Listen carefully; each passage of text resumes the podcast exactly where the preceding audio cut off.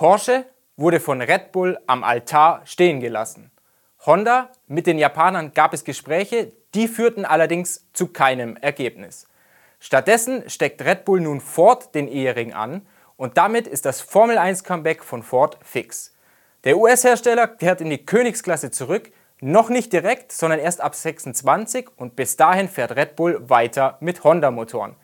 Big News, Big Deal, das Ganze verkündet im Big Apple. Red Bull und Ford, bei uns gibt es alle Hintergründe und wir müssen dazu ein bisschen mehr ausholen, denn die Technikpartnerschaft, die steht auf dem Papier, ja, aber so ein bisschen ist dieser Deal auch eine Mogelpackung. Jedenfalls setzt sich Ford ins gemachte Red Bull-Nest.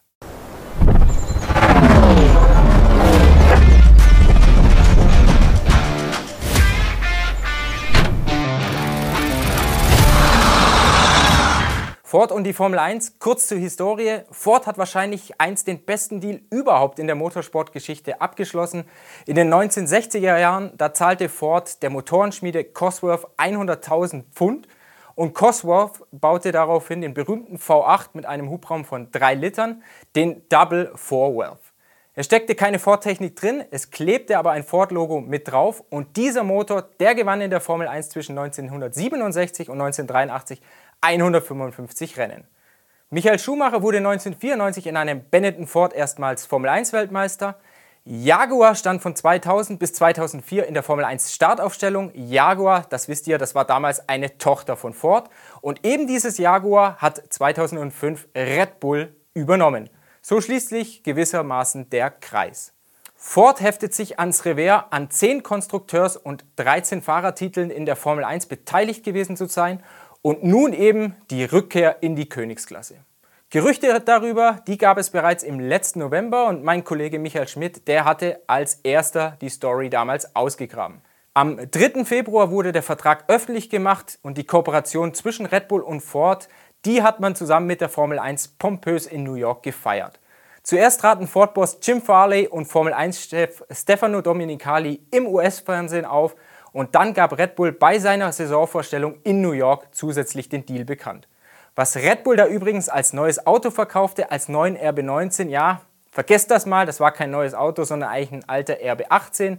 Das echte neue Auto, den echten RB19, den sehen wir dann wahrscheinlich erst bei den Testfahrten in Bahrain.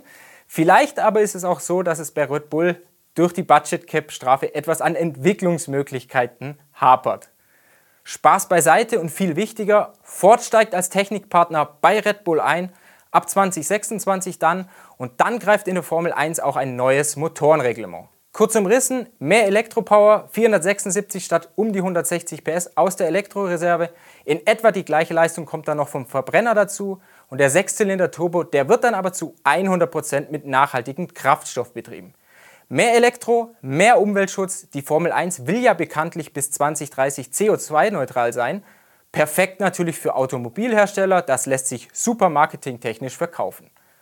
Ford ist nach General Motors der zweitgrößte Autohersteller in den USA und fährt gerade eine große Elektrokampagne. Ford investiert rund 50 Milliarden US-Dollar in die Transformation. Im letzten Jahr hat Ford übrigens 2,2 Milliarden Dollar miese gemacht. Und dennoch steigt man in die Formel 1 ein. Ihr wisst, die Formel 1, die boomt in den USA. Netflix sei Dank. An diesem Boom will Ford natürlich teilhaben, seine Elektrokampagne pushen und ihr durch Erfolge einen sexy Anstrich verpassen. Also geht Ford mit Red Bull zusammen. Ich hatte ja gesagt, Ford setzt sich gewissermaßen ins gemachte Nest. Warum? Ford zieht in Red Bulls Motorenabteilung in Milton Keynes ein. Die Motorenfabrik, die hat Red Bull erst aufgebaut, nachdem Honda 2020 den Ausstieg aus der Formel 1 angekündigt hatte. Baustart war im April 2021, Mitte 2022 stand das Motorenwerk und Porsche auf der Matte. Red Bull sollte den Verbrenner bauen und Porsche den Hybridanteil der Power Unit. Porsche wollte damals aber mehr. Red Bull hatte erst den kleinen Finger ausgestreckt, Porsche wollte aber die ganze Hand. Und als Red Bull die ganze Hand gab, wollte Porsche dem Team beide Hände rausreißen. Porsche wollte 50%, Porsche wollte ein Partner auf Augenhöhe sein, Red Bull entschied sich im letzten Moment dagegen. Und das ist der Unterschied zu Ford. Ford kauft keine Anteile am Team, es gibt kein Shareholding Offiziell heißt es, Ford unterstütze beim Elektromotor, bei der Batteriezellentechnologie, bei der Software für das Motormanagement und bei der Analytik. Aber die Obhut über die Power Unit, die liegt bei den Ingenieuren von Red Bull. Red Bull hat die Motorenfabrik für Verbrenner und das Hybridsystem aus dem Boden gestampft. Red Bull hat sich die Experten eingekauft. Ford stößt dazu. So einen Motor zu bauen, das kostet die Hersteller richtig viel, das ist schweineteuer. So mit der Budgetobergrenze sind es um die 100 Millionen Dollar im Jahr. Ford bringt Geld, Ford darf sein Logo draufkleben. Das Ganze nennt sich im Fachjargon Badging.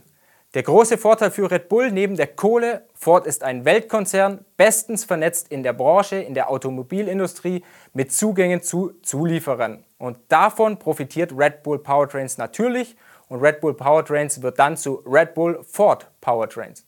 Es ist ein Win-Win-Geschäft für beide. Die Technikpartnerschaft, die steht auf dem Papier, aber die strategische Partnerschaft, die trifft es eigentlich besser.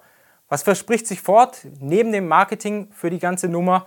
Die Ford-Leute, die sagen, vor allem wollen wir natürlich auch bei der Aerodynamik lernen, was uns für die Straßenfahrzeuge dann in Zukunft helfen sollte.